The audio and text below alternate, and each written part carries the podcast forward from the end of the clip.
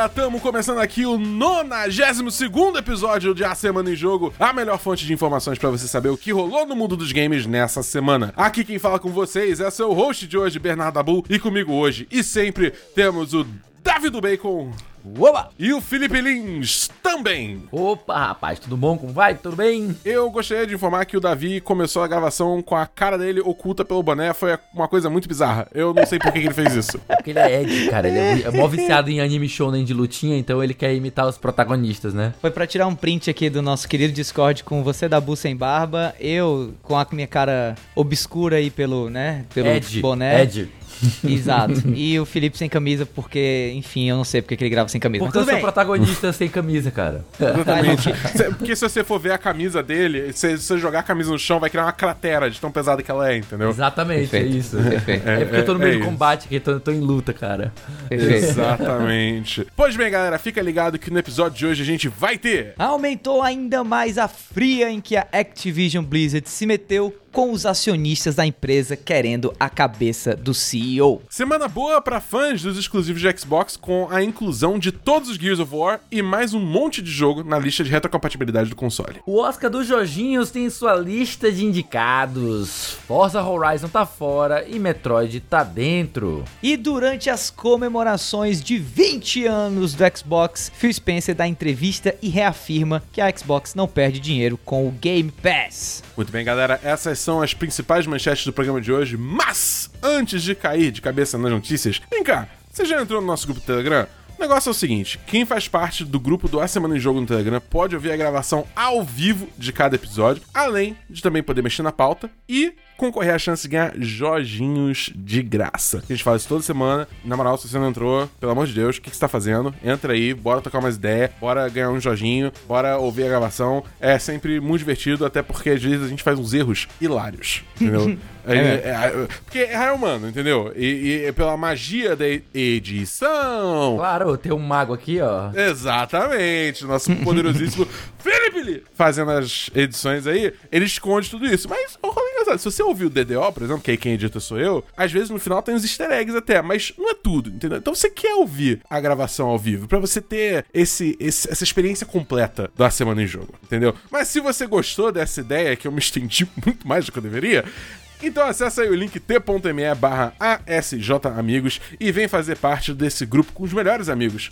da Semana em Jogo. Lembrando, o endereço é t.me barra ASJamigos. Tendo feito aí o jabá desse episódio, pessoal, conta pra mim como é que foi a semana de vocês. Começando pelo, pelo queridíssimo Davi do Bacon, que tá aí ausente... Quer dizer, se bem que estava semana passada aí, né? É, é, é, é. é. Tô ausente mais ou menos. Tô É meio que, ausente, é que meio, a meio gente tá se errando, tá se- tá errando algumas É semanas já, entendeu? Então, tipo, eu mesmo. não te vejo há muito tempo, por isso que pra mim você tá ausente. Mas fala aí como é que foi essa semana. Cara, a semana foi boa, corrida, né? Como tem sido. Inclusive, se eu falto gravações do A Semana em Jogo, saibam que é porque eu tô com trocentas coisas pra fazer, não é por outra É coisa. você tá jogando videogame, cara. Mas, tá exatamente, jogando mas apesar disso, deu pra encaixar alguns jorginhos aí de madrugada, no almoço, aqui e acolá e tal. E eu pude finalizar Guardiões da Galáxia, que eu não sei se eu falei no, no episódio passado que eu finalizei. Joguei também Forza Horizon 5 quando entrou aí no Game Pass. E, cara, olha. Vocês estão ouvindo aqui de um cara que não curte jogo de carro, tá? Eu não curto jogo de carro. Não gosto. De jeito nenhum, certo? E, mano, nunca antes eu quis tanto um volante na minha vida quanto eu quero agora por conta desse diabo desse Forza Horizon 5, viu? Jogão, jogão, jogão demais, assim. E também, recentemente aí, né, caiu é, Halo Infinite, né, o beta de Halo Infinite do multiplayer na, Caiu na minha. Game Pass, né, pra mim, pro Dabu, pra todo mundo aí que assina o Game Pass, Exatamente. né, e Game Pass Ultimate. Não, eu tô nem jogando, precisa. cara. Nem precisa, o é free to play. Não, é free to play, o multiplayer Ah, de é? Halo, cara. Não precisa Tá pronto, ter o Game Pass, ainda.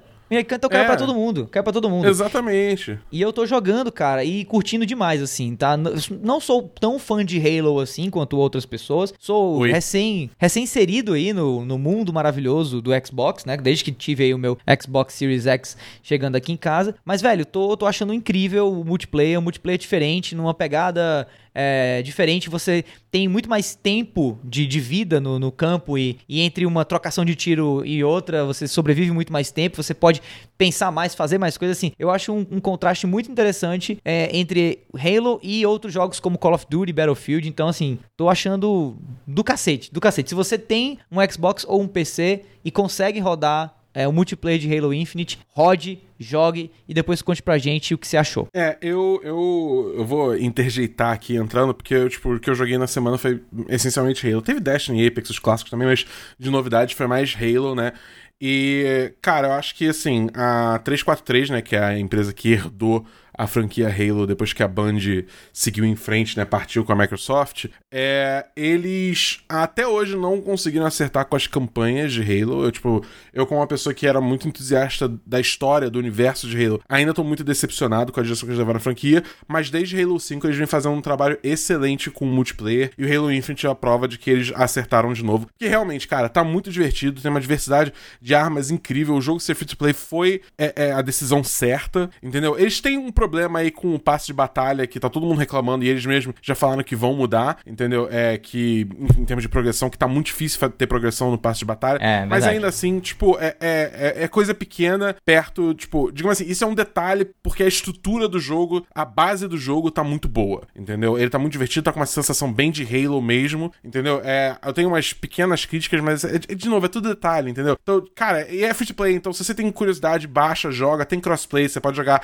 no Xbox, no PC, jogar com amigos, cada um em uma plataforma, não tem problema, entendeu? Porque realmente é, é, é, é- é um, é um modo bem legal, bem legal mesmo. E eu tô muito curioso pra ver pra onde eles levam isso pro futuro. Porque, enfim, vai ter passes de batalha, eles têm um modelo deles diferenciado de passe de batalha, que se você comprou o passe de batalha, você, tipo, tem tempo infinito pra terminar ele, mesmo se acabar a temporada, que eu acho muito legal, devia virar tendência na indústria, né? Então vamos ver o que, que eles vão trazer aí. Só a campanha que ainda tô com alguns muitos pés atrás, mas isso aí é só mais pra frente, dia 8 de dezembro. Mas eu quero saber agora, agora, ao invés de 8 de dezembro, eu quero saber agora o que, que Felipe Lins fez na semana dele. Cara, minha semana foi bem atípica, né? Eu fiz uma, um plantão extra, então eu estava envolvido com o jogo, mas não o jogo que vocês estão pensando. Eu fui ao jogo, Jogo do da vida. Ceará versus Ah. Fortaleza, né? Na- estava lá no Felipe estádio. você tá, você, tá, você tá falando de futebol aqui? Exatamente, cara. Eu estou Ah, falando não. aqui de futebol, cara.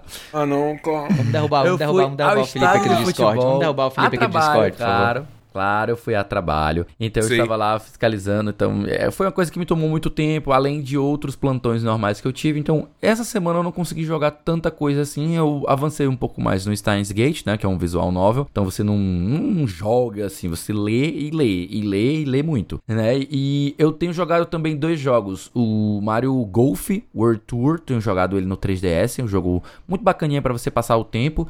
Um golfezinho bem honesto. Bem, bem bacana de Mario, óbvio. Tem uma, aqueles componentes de, de RPG para você melhorar o seu controle, a sua precisão na atacada e tal. É bem legalzinho e tem uma progressão bacana. E também eu finalizei o Force Wars Adventure essa semana junto com três amigos. Ó. né, o Rony, Abraço pro Rony. o Guilherme Abraço pro Guilherme. E também o JP. Um abraço pro JP. Eu- E- mas eu, eu quero pessoalmente mandar um abraço pro JP também, porque eu mandei pros outros dois ia ficar estranho se eu mandasse É, pro tá, JP também. não, tá certo, tá Grande certo. JP. Já Tá JP certíssimo. sabe que você está contemplado também, tá? Só isso. Pronto. e aí, eu até comentei ontem que foi um dos últimos Zeldas que estava faltando. Ainda falta só o Triforce Heroes. E eu acho que eu teria jogado todos os Zeldas principais e, e canon, né? Canon, que figuram no Hyrule Historia, né? Então, eu até já comecei a fazer o meu ranking de Zeldas. Ih, rapaz. Para as pessoas que estejam interessadas em saber, fala, me segue lá no Twitter que eu postei dia desses e tal. Olha Só aí. Top contar. 3. Fala o top 3. Só o top 3 pra Cara, gente. top 3, uh, Ocarina of Time HD, Em terceiro. em primeiro. Em primeiro, tá. Ok. Em, em segundo, Você meio que ah, enterrou o lead, mas beleza. Vamos lá. Segundo tudo lugar. bem. o, o segundo lugar é o, o Wind Waker HD. Aham. E o terceiro lugar é o A Link to the Past. Boa, Ok, boa, boa. ok, boa ok, lista. ok, ok. Um top Boa 3, lista, né? boa lista. Respeito, respeito. Você me perguntar, e aí o Breath of the Wild? É o sexto. Tá É o correto. sexto. É o Louco, sexto. mas beleza. Tá correto, tá Cara, correto. tem Majora's Mask na frente, tem a Link Between Worlds também. São dois jogos excelentes. Ok. Excelentes. Mas é isso. É isso. Vamos lá, vamos direto para as notícias? Bora, Dabuzão, bora? Acho que, acho que a gente tem que ficar aqui 15 minutos. Nossa, cara, vamos pra notícia sim!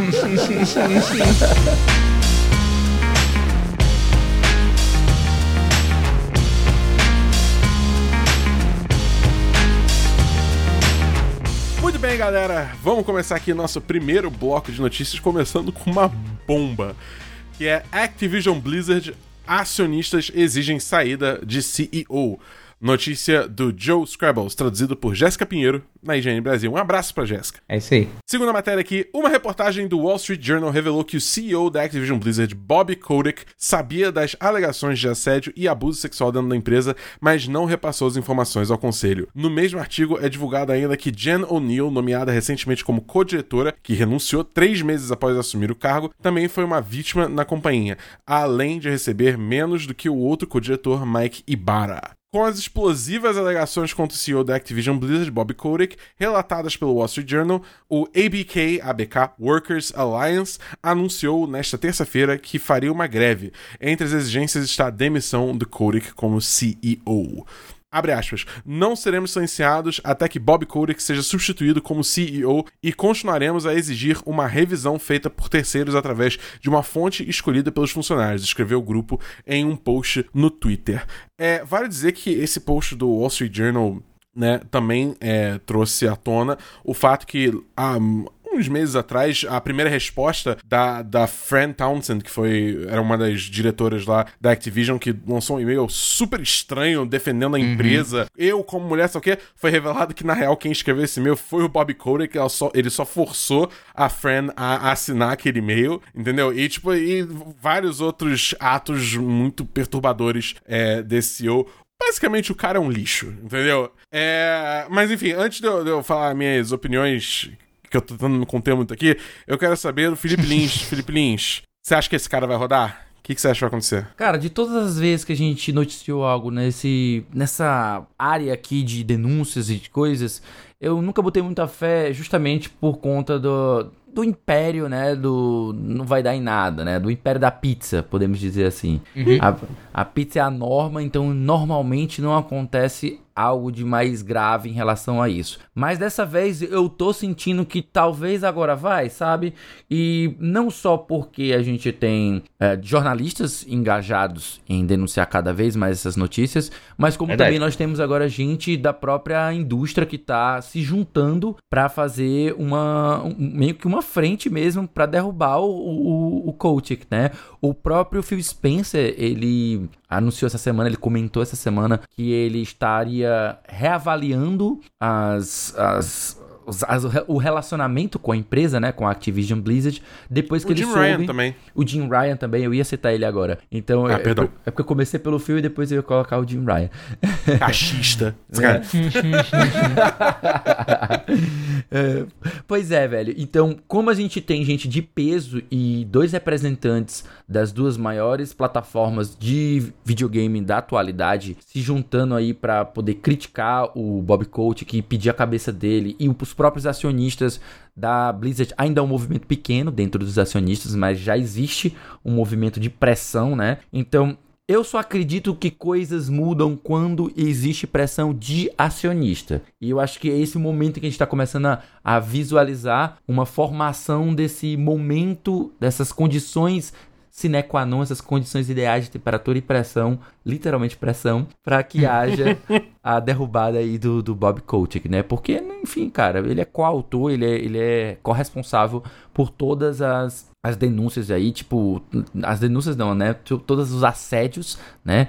Porque se ele soube e ele não relatou e ele fez vista grossa, então ele é partícipe, né? Então é isso aí. Bora ver se agora não dá em pizza. Eu tô torcendo para que haja de fato uma condenação, mas vamos ver aí cenas dos próximos capítulos. É, Davi, me diz quantos anos de idade você tinha quando você olhou pra cara do Bob Kotick pela primeira vez e falou: Caraca, esse cara é um vilão de James Bond. É por aí, viu, velho? É por aí. Cara, é- eu acho que a- o maior mistério da indústria dos games hoje não é quando vai sair a data específica pro lançamento de Breath of the Wild 2, nem se vai ter, a gente vai ter Beyond Good and Evil 2 ou não, ou Silent Hills, e sim quando que o, o Bob Kotick vai sair, velho. Porque que ele vai sair, ele vai. Não é possível, cara. Não é possível, não é possível, não é possível, não é possível. Ele vai ter que sair uma hora ou outra, porque não só esse cara tá à frente de uma empresa que, apesar de Call of Duty, né, não é uma empresa que tá na, na, na melhor das condições do, do mercado, né, assim, a, a Activision Blizzard já tá passando por perrengue faz algum tempo, né, não só com os lançamentos da Blizzard, mas também com as próprias franquias da Activision que estão meio cansadas já, né, você tem aí o só Call of Call Duty. of Duty, cara, É, já tá Call vendendo bem tá- menos. Exato e tal. Então, assim, ele nem tá fazendo sentido mercadologicamente falando, né? Como CEO do, do- do- da empresa, do grupo, como também por conta de todas essas alegações e alegações que vêm se acumulando, né? Não é uma alegação que tá sendo, ah, como eu posso dizer, trazida à tona pela mídia incessantemente. Não é isso. É que a mídia reporta um dia e no outro dia você já tem confirmação do, do que a mídia reportou ainda a título de, como por exemplo, de rumor. E no dia seguinte você já tem uma nova alegação e esse ciclo ele não para, né? Ele não para há algum tempo já. Então, realmente, assim, é, é- é- já deixou de ser um cara estratégico para a empresa, né? Talvez tenha sido durante um bom tempo, né? Que trouxe, porque ele foi o responsável, um dos responsáveis por trazer a Activision para esse patamar que ela tá agora. Mas, mano, com certeza hoje o Bob Kotick atrapalha mais do que ajuda a Blizzard e a Activision a crescerem ou a se manterem no topo do, do mercado. Se é que elas estão hoje em dia, né? Uhum. Eu tô só aguardando a queda dele aqui pra poder voltar a ter algum tipo de simpatia pelos produtos da Blizzard. É, com Mas e certeza. você, WZ? É, cara, eu tô, eu tô nessa, assim. Eu, tipo, eu sou uma pessoa, assim, por exemplo, a princípio eu tava interessado em, sei lá, testar o, o, o Diablo 2 lá, o remake dele. Eu queria jogar Diablo 4. Só que eu tô cada vez mais entrando num, numa, numa pose, assim, de tipo, cara, não, eu não vou mais, tipo, apoiar, porque isso tá muito... Ah, tipo, a gente sabe que a indústria de jogos é um lugar tóxico, mas, tipo... Isso tá muito além, entendeu? E, e- e o fato de que isso não tá tendo repercussão especificamente para essas pessoas que são mais responsáveis por isso, tá, tá muito bizarro, entendeu? Ainda mais porque esses dias também o, o, o, o quadro de diretores da, da Activision falou que eles apoiavam o Bob Kotick, que ainda tinham fé nele, e falou que ele tomou ações devidas. Eu fiquei tipo, "Bi- como? Entendeu? É tipo, não é possível. Mas agora que os acionistas estão começando a botar pressão, eu quero acreditar que isso vai ter alguma repercussão, porque realmente pare... tá, tá com essa sensação de que, tipo, todo mundo quer sangue. Entendeu? Chegou num ponto onde a coisa não vai embora. Uma cabeça precisa vai- rolar, né, velho? Exatamente, entendeu? E ainda mais com o Bob Kotick tão, tão envolvido, especialmente depois dessa notícia do- dele escrever o e-mail pela Fran Townsend, que não me leva mal. Eu não vou defender a Fran Townsend porque ela também é uma pessoa horrível, entendeu? Mas é. O fato dele ter feito isso, entendeu? Dado que está se falando sobre. Muito, muito do que está se falando é sobre é, é, a forma que mulheres são tratadas nessas empresas, é tipo. Cara, você. Tipo, você tem um espelho aí, não? Você não consegue parar pra pensar um segundo, entendeu? Tipo, sei lá, eu, eu realmente acredito que as pessoas faltam uma parte do cérebro que é, o, que é a parte do cérebro que eu chamo de vai dar merda, entendeu? É, então, assim, eu tô torcendo pra realmente dar merda, né? É, e esse cara ser chutado porque, cara, desde sempre, é, tipo assim, é foda falar isso, né? Mas acho que, tipo, todo mundo tinha um pouco esse sentimento. Desde sempre, o Bob Kotick, tipo assim, olhar pra esse cara e falar, esse cara é sujo, tá ligado? Esse cara, é, como eu falei, é- é um- ele é um vilão de James Bond. É, é, é, é muito estranho. Sempre, toda vez que ele aparecia, ele tinha uma posição, tipo, ganhar o máximo de dinheiro possível, e foda-se tudo, ah, entendeu? E, e isso nunca, nunca... ugh. Só que aí agora com isso a coisa subiu de nível de uma forma muito, muito bizarra. Mas vamos acompanhando aí os próximos capítulos, né? Eu tô torcendo pra, pra ele só ser retirado logo e alguém decente ser posto no lugar e ver se a Activision toma rumo. É. Não, bicho, pelo amor de Deus. Mas vamos, vamos pra uma notícia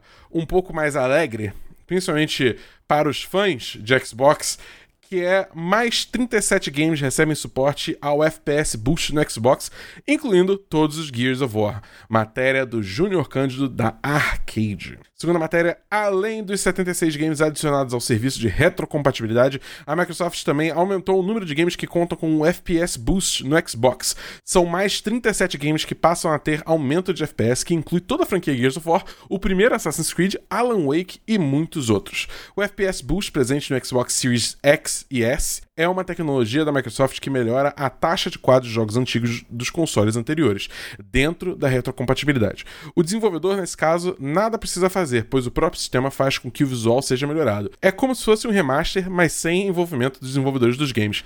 Entre os 37 games que receberam o FPS Boost, 11 estão entre os novos games. Fear, Binary Domain e Nier são alguns dos games que têm sua taxa dobrada de 30 FPS para 60 FPS. Além disso, o FPS Boost também chegou a 33 games do Xbox Cloud Gaming. Davi, eu acho que, que a Microsoft tá, tá, tá tomando decisões cada vez melhores aí, tá tomando um rumo bem bom nessa, nessa, nessa, nessa geração, né? Você não acha não? Cara, é indiscutível. A Microsoft hoje é a marca mais gamer friendly, consumer friendly, né? Amigo do consumidor do mercado de jogos. Indiscutivelmente, maior que a Valve, maior que a Nintendo, maior que a, que a, PlayStation, maior que todo mundo. Assim, não, não tem uma empresa que faça mais pelo gamer do que a Microsoft, não só em relação a, a dar mais acesso, a manter né, a, a, história dos jogos viva, mas em todos esses fronts, né? Assim, é um esforço coletivo. Então, é, é muito notório, assim, é, esse reconhecimento e muito fácil de, de fazê-lo também, assim. Eu, eu acho que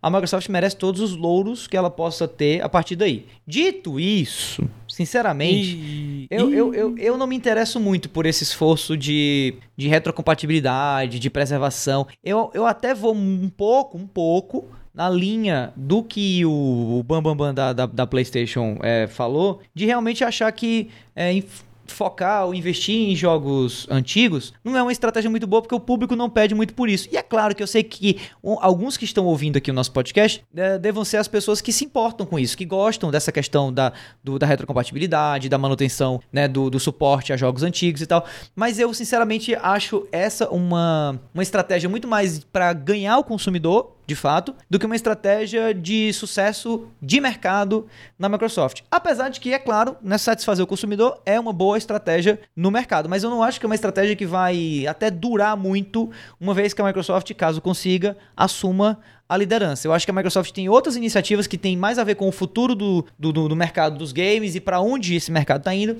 do que ficar investindo em retrocompatibilidade. Meu Deus, que palavra horrível. Mas, cara, é. que bom. Mas que bom que tem alguém fazendo isso, entendeu? Legal, é melhor ter do que não ter, de certa maneira, né? Mas para mim não interessa tanto, não. Mas eu sei que tem muita gente que se importa com isso, então, legal. Você, Li, você acha que isso ajuda nos esforços de preservação histórica de jogos? Ou isso aí é coisa pra galera de PC mesmo? Olha só, eu vou ser bem contra a Maré e vou dizer que eu acredito que é no PC mesmo, tá? Por mais que a gente ah. tenha essa questão e essa atenção aos jogos via retrocompatibilidade, nós ainda temos eles todos armazenados num servidor da Microsoft, sob controle dela, sob gerência uhum. dela. Então a gente não, não tem como falar que isso é necessariamente preservação, mas de fato é dar acesso a jogos antigos e não só dar acesso, mas fazer uma parada muito similar com o que a gente tem visto hoje em dia no PC, com o DLSS, né? Eu, eu, eu, vejo isso, eu vejo, eu faço um paralelo imediato com o DLSS. O DLSS. O que, é DLSS? Para que? Ah, pra... desculpa, perdão. Eu ia dizer, eu ia responder. É, fala, fala, fala, é uma tecnologia da Nvidia que está presente nos, nos RTX, nos novos, nas novas placas de vídeo, em que ele permite que você faça uma, uma, um aumento de ganho, tenha um ganho de FPS considerável e tenha um aumento também de qualidade gráfica de um jogo, ou seja, você melhora um jogo e melhora o FPS dele por meio de inteligência artificial. É, é uma parada meio mágica que eu recomendo que depois que vocês procurem. Tem um vídeo muito bom de um parceiro nosso, um Matheus Carpenedo, Tá? Uhum, até vou verdade. recomendar para vocês verem esse vídeo em que ele, o Carp ele explica exatinho o que, que é a parada do DLSS e vocês veem como é uma parada mágica que pega jogos antigos e torna eles melhores do que eles são. É como se você comprasse um, um PC hoje e ele funcionasse muito bem.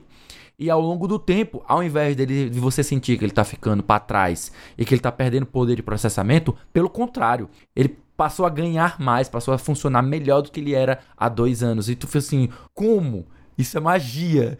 E aí eu diria, isso não é magia, isso é tecnologia. Uh.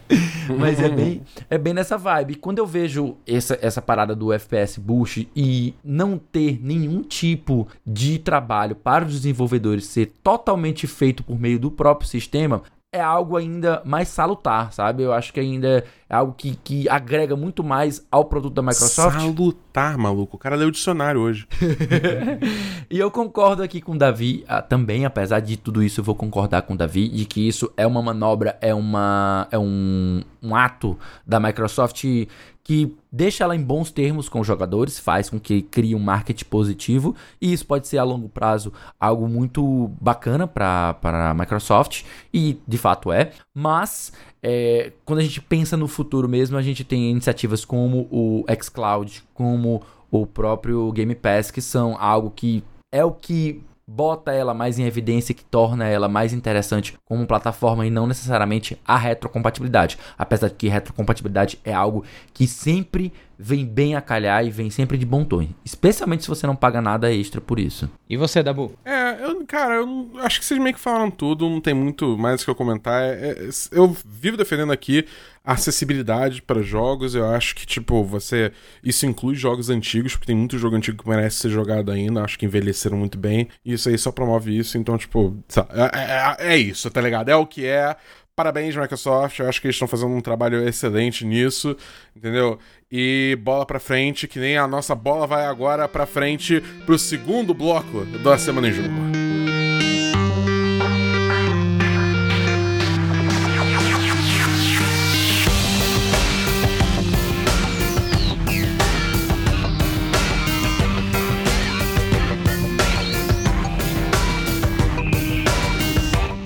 Senhores, vamos então começar aqui nosso segundo bloco de notícias. A primeira notícia é The Game Awards 2021. Deathloop e Ratchet Clank lideram as indicações. Matéria do Lucas Arraes, da Canaltech. Eita. Segundo a matéria aqui, o The Game Awards revelou nesta terça-feira, dia 16 de novembro de 2021, os indicados para a edição de 2021. Se fosse para 2022, seria doido. É. O prêmio considerado o Oscar do mundo de, dos games. Concorreram ao principal prêmio da noite, o troféu de jogo do ano, os títulos Deathloop, It Takes Two, Metroid Dread, Psychonauts 2, Ratchet Clank em outra dimensão e Resident Evil Village. A cerimônia que acontece no próximo dia 9 de dezembro premiará jogos em 30 categorias diferentes. A Xbox Game Studios e a Bethesda, comprada pela Microsoft em setembro de 2020, são as campeãs de indicações da edição, com 20 aparições nas categorias com Deathloop, Psychonauts 2, Forza Horizon 5, Age of Empires 4 e Microsoft Flight Simulator. 20 aparições porque são 20 anos de Xbox. ah, o branding aí! Nossa o jogo senhora. Essa eu não tanquei não, cara. Essa eu não tanquei não. Me contrata, Phil Spencer. O jogo Starfield ainda apareceu na categoria de games mais aguardados. Os jogos mais indicados do ano foram Deathloop, com 9 indicações, e Ratchet Clank em outra dimensão, com 6 indicações. Uma das apostas do último ano, Cyberpunk 2077, foi adiado e recebeu duas menções nessa edição. O jogo concorre aos prêmios de melhor RPG e melhor trilha sonora. Ó, eu vou, eu vou me adiantar aqui e falar que Cyberpunk 2077 concorrer a melhor RPG é uma ofensa. Uhum. Entendeu? Eu, eu, eu, nossa senhora, isso aí foi puro lobbying da, da CD Projekt Red. Mas tudo bem. É, Felipe Lins, você acho que só jogou Metroid Dread, né? Dessa Não. lista aí de jogos. Não? Então fala pra gente quem você acha que vai ganhar. A quem dá. Eu, eu, eu gostaria que ganhasse It Takes Two, cara. It Takes Two. Yes! É, é, yes! é, é, um dos que eu gostaria que ganhasse, certo? Yes! Apesar de que eu estou gostando, amando. Assim, para mim, Metroid Dread é Muito até bom. o momento o melhor jogo que eu joguei esse ano, porque ele Muito é um bom. jogo sensacional. Mas It Takes Two, pra mim, é o jogo mais criativo, é, maior excelência em todos os, os ramos, tanto criativo quanto o técnico, né? Então eu, eu daria para ele a premiação de lavada, de lavada. Tipo, o Metroid Dread é meu jogo favorito porque eu gosto de Metroid, mas ele tem uma série de problemas, principalmente em torno de ser formulaico, de manter ainda a fórmula. E apesar dele ter qualidades dentro da própria fórmula de Metroid, ele ainda é um aquilo, sabe?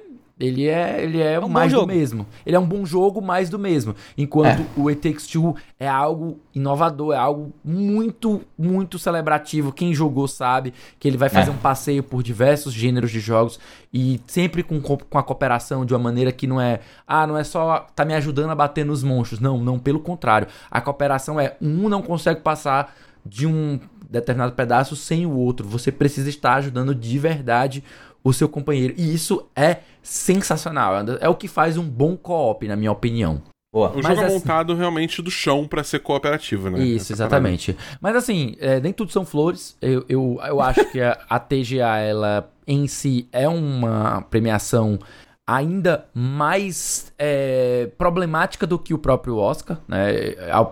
Em diversos sentidos, tanto do pessoal valoriza, hipervalorizar, né? A galera hipervaloriza, meu Deus, o TGA é o jogo do ano. Não, é o jogo do ano da TGA, tá? Tipo assim, não é que a TGA elege o jogo do ano, que é o jogo do ano de 2021. Tipo, não, ela elege o jogo dela, é só um prêmio. É um dos prêmios. A gente vai ter o BAFTA, a gente vai ter é, Golden Joystick e tudo mais. E, e ele não, não, não cansa de. Vocês vão ver aí pela internet. Eu passei essa semana discutindo com algumas outras pessoas. Eu fiz um Spaces, salvo engano, foi na, foi na quarta-feira que a gente fez um Spaces conversando sobre várias problemas relacionados à TGA. Então a gente mencionou sobre o formato dela, a gente mencionou sobre a, a, o período que ela pega os jogos, que vai até novembro. Para mim não faz sentido isso, só faz sentido se ela quer porque quer realizar em dezembro para poder não competir, não brigar com a E3, o que faz sentido, mas ainda assim é longe do ideal. Eu, eu preferia que ela pegasse de 1 de janeiro a 31 de dezembro, que aí ela estaria realmente contemplando tudo de 2021. Fora que o formato da premiação, né, que tipo até o formato de indicar os nomeados é sempre por meio da indústria, por meio da mídia, a mídia é, é, tradicional, né? Então você tem os veículos de informação que vão estar tá lá votando. E infelizmente eles jogam poucos jogos perto do universo que tem de videogames, né? Então você sempre vai ter algum jogo maravilhoso que ficou de fora e sempre vai ter alguma bizarrice, como a gente viu 12 minutos lá e como a gente viu o, o, uhum. o Cyberpunk 2077 aí entre, entre os indicados a melhores do ano, que não faz o menor sentido, né? Mas críticas eu podia passar o dia todo aqui, a gente podia ter um, um DDO inteiro falando só sobre os problemas da TGA, mas eu não eu vou poupá-los porque a gente não tem tempo para desenvolver esse assunto. Mas o que a gente tem é um DDO falando sobre 12 Minutes e como esse jogo é problemático. Podcast, inclusive, que a gente recebeu a Márcia Effect. Um abraço é pra Márcia. Muito obrigado por participar desse podcast. Ficou incrível.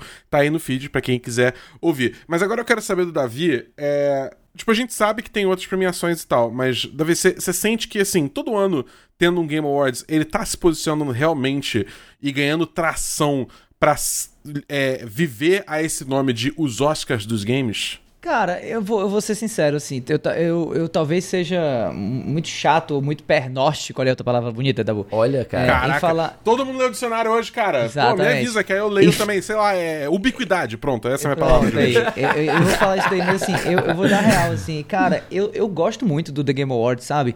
Eu, eu, eu tento eu tento hoje, o máximo possível, não, não problematizar demais as coisas, entendeu? Então eu, eu entendo as críticas ao TGA, mas eu sinceramente eu tô lá pela pipoca, pela, sabe? Pela festa, pela fusaca. pelos trailers, pelos trailers. É, e, e é uma parada meio assim, de, é, é, é, o pessoal acha meio banal falar isso, mas eu, eu sinto assim, eu me sinto desse jeito quando eu tô assistindo, não sei se quem tá ouvindo também se sente, mas eu sinto como uma celebração da indústria, entendeu? Beleza, tem o BAFTA, tem o DICE Awards, tem, tem outras celebrações e outras uh, nomeações, outras premiações muito mais é, críticas, muito mais sérias do que o TGA, concordo. Mas eu não vejo problema nenhum a premiação mais chamativa ser talvez a que tem menos teor crítico. A real é essa, entendeu? Uhum. É só olhar a política do nosso país, né? Quem é presidente. Enfim, mas assim, eu acho que. eu, eu, eu, é, eu, acho que a questão, para mim, é a celebração. Eu acho que o negócio é a celebração. E, e, querendo ou não, não ganha, infelizmente, assim como no Oscar, né? Não ganha o melhor filme, não ganha o melhor jogo. Ganha o jogo que tem uma espécie de conjunto da obra, junto com o mercado, junto com o esforço da própria marca de divulgar o jogo e tal. Então, para mim, é um, é, é um pouco isso, entendeu? Dito isso, eu não sei se eu respondi a pergunta, Dabu, mas, mas eu queria comentar é, o que eu acho do, do, do, dos vencedores, porque eu tava olhando pra lista aqui agora. E assim, cara, só tem jogo bom aqui, a real é essa, tá? Mas a real e, é essa. É, uhum. E eu gostei muito desse ano ser um ano que, que tá contemplando os lançamentos ao longo do ano inteiro, né? A gente tem, por exemplo, Resident Evil, cara, Village, que é do começo do ano, bicho. E Takes Two lançou antes de Resident Evil Village, cara. Hã? E Takes Two é, lançou ainda antes. É, Takes Two também, né? Claro, sim, Takes Two também. Então, assim, eu tô achando que... E eu acho que seria muito massa ver jogos como Takes Two e Resident Evil Village, por exemplo, ganhando pra mostrar como o ano inteiro foi um ano bacana de lançamento. Apesar de, sinceramente, não ter achado que 2021 foi o melhor ano dos jogos ou, ou venceu uh, 2020 ou 2019. Eu acho que a gente tava numa crescente muito grande e esse ano foi um ano massa. Mas não foi um ano incrível. Talvez porque faltaram alguns lançamentos que foram adiados para 2022. 2022 vai ser um ano loucura, assim, completamente loucura, é. insano e tal. Mas da lista, quem eu acho que leva o caneco, por incrível que pareça, pode ser aqui uma, uma questão meio, meio polêmica, tá? Quem eu acho que leva é Deathloop.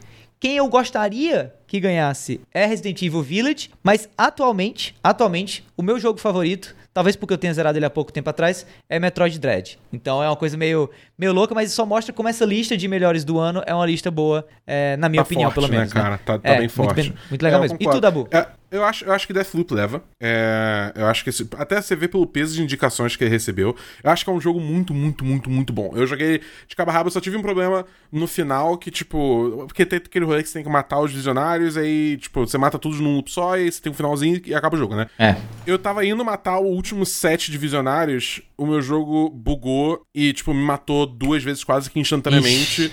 E aí eu tive que reset... E aí resetou o loop. Eu falei, cara, eu, eu não. Eu... Chega, tá ligado? Eu fiquei uhum. muito salgado com isso, eu larguei o jogo. Mas assim, essencialmente eu terminei, entendeu? Porque eu vi toda a história, tirando os últimos, sei lá, 15 minutos do jogo. Então, tipo, eu falo assim, foi triste o que aconteceu comigo, mas isso não é a, o, o, padrão do jogo, então eu consigo reconhecer que, pelo menos dos que eu joguei dessa lista, eu acho que ele vai ser indicado melhor. Eu ainda acho que Takes Two pra mim devia levar, porque, tipo, é de um estúdio menor, é um jogo realmente diferente, com muita diversidade, uhum. que tem uma proposta que não tem no mercado direito, uhum. entendeu? A única outra opção, assim, pesada é Portal 2, que é um jogo de quê? 2004? Portal... Não, 2004 é enfim, muito antigo, e o próprio é, Way Out, que é da mesma desenvolvedora de, de Takes Two, entendeu?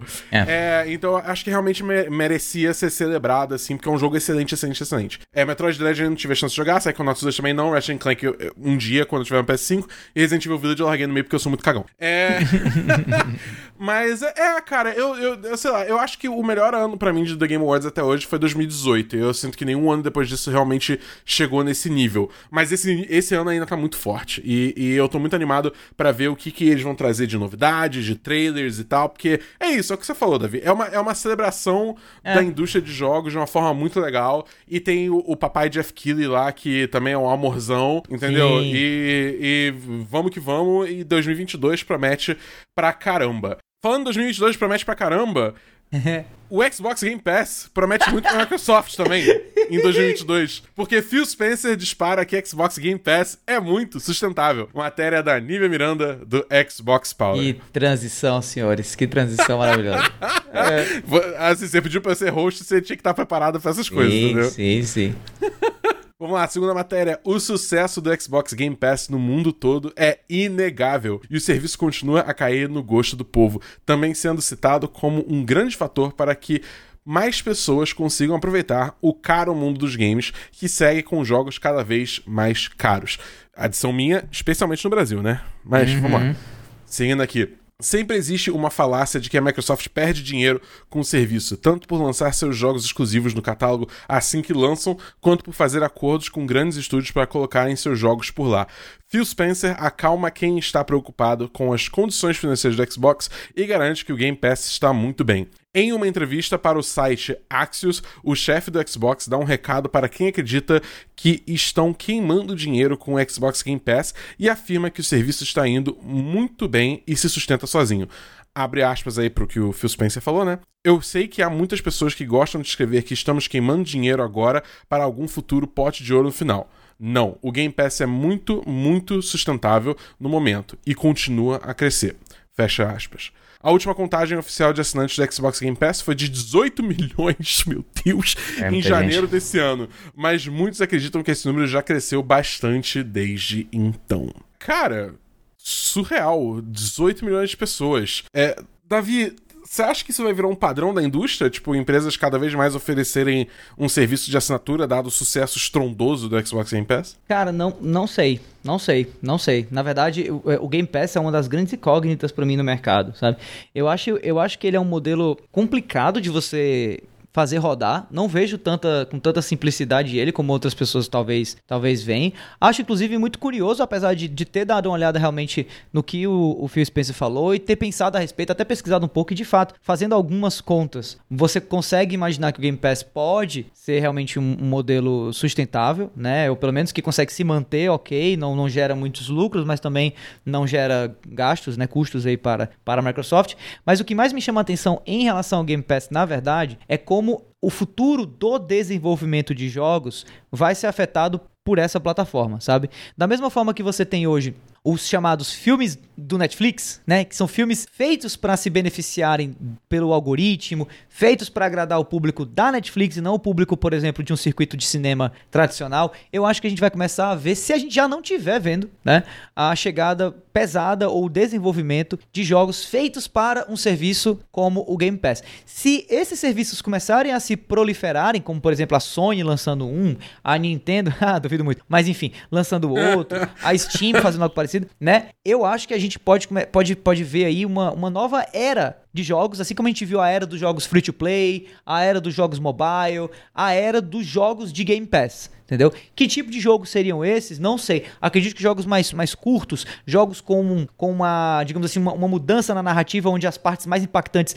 vão ser no começo, ou um jogo como um jogo pensado como esses trailers de internet hoje em dia, que você vê um clipe do meio do trailer antes do trailer começar e depois você vê o começo do trailer, sabe? Alguma, digamos assim, algum algum elemento de desenvolvimento que seja comparável a isso, né, nesse formato de filme publicitário hoje da internet, sabe? E eu tô muito curioso para ver isso daí, cara. E talvez até, posso estar enganado, claro, mas penso até que outras marcas que não, não entram ainda nessa, nessa jogada, não entrem porque querem ver se realmente algo desse tipo vai acontecer. Querem ver o impacto real do Game Pass na indústria dos games, que eu acho que a gente ainda não sentiu, sabe? Acho que a gente ainda não viu o impacto que um serviço como esse, entendido por muitos como a Netflix dos jogos, vai causar no próprio mercado. E eu tô mega curioso para ver no que vai dar isso daí. Li, me diz uma coisa. Você acha que é, as outras empresas não criaram serviços que nem o Xbox Game Pass ainda, porque para criar um serviço desses é meio vem, vem comigo nessa, é meio custoso e bem ou mal a Xbox tem um aporte da Microsoft, uma das maiores empresas do mundo, atrás hum. dela. Olha, sem dúvida que você tem uma empresa multibilionária, multibilionária, quase um trilhão se duvidar Ajuda Você... pra caramba, né? Então, ajuda, abre todas as portas, né? Tipo assim, o que não é porta vira janela e às vezes a janela vira porta. E aí, a viabilização disso. A porta, que... na real, é a porta da garagem. Tá é, né? É verdade. a, a viabilização de algo tão, tão forte quanto isso, ela com certeza passa por um aporte gigantesco de recursos financeiros. Então a gente vai ter aí poucas empresas no mundo que têm condições de fazer algo similar. A gente vai ter tentando aí o Google Stadia, que está tentando fazer o concorrente dele do xCloud. Você tem a própria. Amazon, que está tentando fazer aí o seu, o seu Luna. Mas assim, serviços parecidos com o Game Pass, a gente vai ter a, a Amazon tem, ela tem o, o Twitch Nvidia, Game, né, agora. Né? Não, nem, nem indo para Nvidia, mas você tem o próprio, a própria Amazon tem um serviço dela, você assina a Amazon Prime e você tem o Twitch Gaming, que você recebe jogos todo mês dentro dessa, desse pagamento que você faz do, do Amazon Prime. Você vai ter a própria Epic que tá dando jogos gratuitamente a troco de nada. Aí é que realmente eu não sei o que, que ela ganha com isso. Talvez atraindo mais, mais pessoas para comprar na plataforma é, dela. Pro launch, exatamente. Pro launch, Manter o launch instalado, basicamente. É, mas mais ou menos, tipo, teve um, teve um, um, Desculpa interromper, mas só que teve um desenvolvedor indie que ele lançou um jogo, ele falou que teve um certo sucesso aí no lançamento. Aí alguém perguntou quanto por cento das vendas foram pela Epic. Ele falou que foi 1%. 1%. Eita, cara. nós. É, só pra você ter uma ideia. E como é complicado tirar a hegemonia do, do Steam, né, cara? Pois e, é. E, e, daí você vê alguns, alguns serviços aqui acolá. Eu posso citar aqui o Humble, o, né, o Humble Games. Ele tem um serviço de, de, muito mais próximo daquelas caixas que você recebe, tipo uma loot box, né, que você assina. Que todo mês você recebe jogos aleatórios que eles, eles te mandam. Você tem serviços. Acho que a gente poderia colocar o PS Now como algo similar também, apesar de ainda não estar em paridade. Né? Mas realmente ter algo como o da Microsoft, acho que o que a gente chega também hoje tem o Google. A Google tem no, na Play Store, ela tem um serviço também de assinatura, que você que, que, tem jogos que são sempre colocados. E a própria Apple também tem o Apple Arcade, que você assina também e tem acesso a jogos exclusivos que você tem lá, né? Então acho que seria o que a gente tem mais de próximo de movimento, algo similar ao Game Pass. Mas não sei se eles conseguem rivalizar. E se a gente for levar em consideração o próprio universo de jogos e o universo de, de plataformas que é em torno de 250 milhões de pessoas, ainda tem um, um, um bom caminho aí para o Game Pass percorrer para chegar nesse, atingir esses números, como foi a base instalada do, do PlayStation 2, do próprio Nintendo 3DS, agora que a gente está vendo o Switch também chegando perto dos 100 milhões também, já, já é algo que a gente comparar, por 100 milhões, agora que ainda está chegando em 20, o Game Pass ainda tem um bom caminho para andar. E é isso, eu não, não sei como é que a gente. Não, não tem como a gente fazer tantas previsões em relação a isso, mas é aquela coisa. Palavra de vendedor, às vezes a gente. Tudo bem, a gente escreve, a gente, a gente, a gente escuta, né? Mas ninguém escreve, né? então, o, o próprio Phil Spencer chega a público para dizer que, olha, o negócio é muito sustentável. Ele escolheu especificamente a palavra sustentável e não lucrativo por, por algum motivo, sabe? No, no, ele não, tipo assim, é muito fato, lucrativo. Ele teria essa, essa escolha de tá palavras tá foi um... muito importante mesmo, tem razão. Sim, a gente tem que prestar atenção nessas nuances, né? Então ele falar que o negócio é bastante sustentável não significa que é um negócio que é altamente lucrativo. Pode ser que ele seja lucrativo ao ponto de se manter, mas ainda não é algo que, nossa senhora, faz toda a diferença. E, e eu também fico curioso para o futuro em relação ao desenvolvimento, como o Davi comentou. Bom, mas a parada é que se for ter esses outros serviços aí, de, de, de, de, streaming ou até de é, biblioteca de jogos por, por assinatura, vai ser só mais futuro, entendeu? Hoje em é, dia só, só, tem Game Pass. É. Se a gente quiser saber o que vem essa semana, Davi, como é que a gente faz? Eu respondo fácil. Para saber tudo que vai sair nas prateleiras virtuais e físicas do Brasil e do mundo, fica ligado na lista de lançamentos que a gente aqui do A Semana em Jogo preparou para vocês.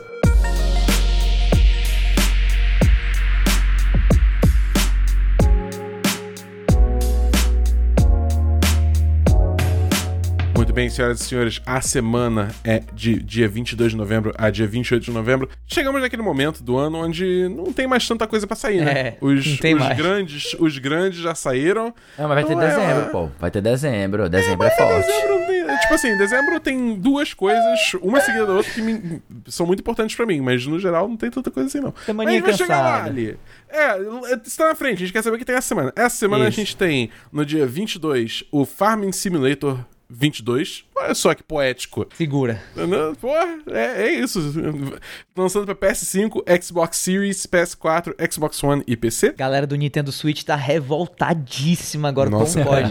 como pode? Pois é, né? E no dia 23 a gente tem o Death's Door, mas antes você acha que você tá ficando louco porque você acha que esse jogo já saiu, sim, é. ele já saiu, mas ele está saindo para mais plataformas agora. Agora ele tá saindo pro PS5, pro PS4 e pro Nintendo Switch. Dessa vez, os nintendistas não vão passar fome. Uhum. Além do dos jogos da semana, esse quarteto aqui da Semana em Jogo tem mais um monte de conteúdo para vocês ficarem ligados. Verdade, verdade. Toda sexta-feira tem episódio novo do Vale a Pena Jogar com o nosso queridão aqui, o Davi do Bacon, trazendo uma review de jogo que ele acabou de zerar. Pois é, de segunda a sexta você pode acompanhar o Bernardo Dabu, nosso querido arroba BEDabu, na Twitch a partir das 18 horas, sempre jogando aquele Destiny 2 gostoso, junto com um monte de gente lá na plataforma dele, lá na Twitch, lá no canal do cara. Acessa lá e não perde que é conteúdo de primeira linha na twitch.tv barra da Bull. Isso aí também você encontra lá no Spotify um monte de conteúdo produzido pela galera do Cast Potion, o podcast com aquele já conhecido papo catedrático sobre videogames. E uma vez por mês, o Backlog Game Club traz um papo extenso, profundo, saboroso e crocante sobre um novo jogo. Projeto pessoal e muito bacana, nosso querido Felipe Lins.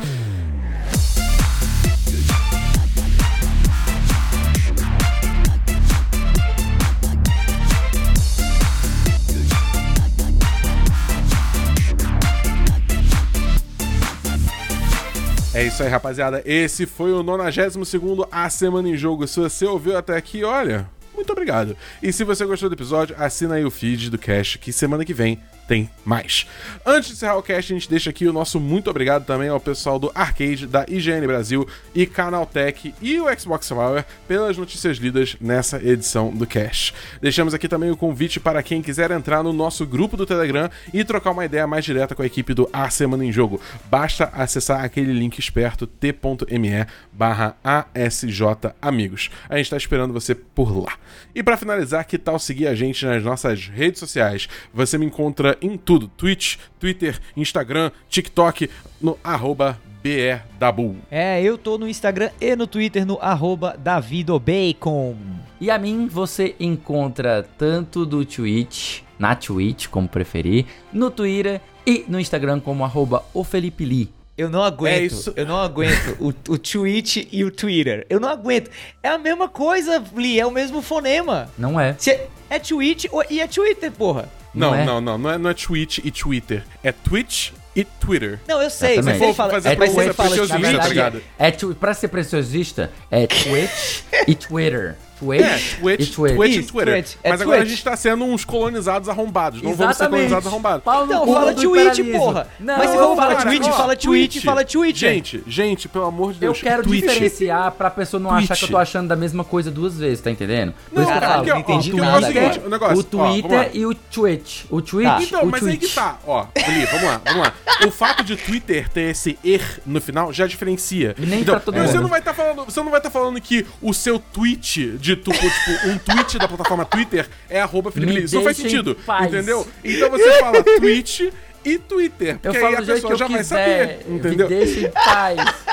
Twitch e Twitter. Twitter. Eu vou falar. Twitter. É, você me encontra é- no Twitter. É, Como arroba o Felipe. Liz. E você me encontra no Pronto. Twitch. Fala a rede social do passarinho e a rede social roxinha, pronto. Na Foda-se. rede roxa e na rede azul. É isso aí, acabou. Resolvido. Ai, Bom, ai, galera, ai. é isso aí. Meu nome é Bernardo Dabu, cobrindo games e pronúncias do norte a sul. e a gente se vê no próximo A Semana em Jogo. Valeu. Tchau, ou é, ou é tal? Eu não sei. Tchau, cara. Tchau. É tchau, é tchau. É tchau, Ah, tchau. tchau, Alberto.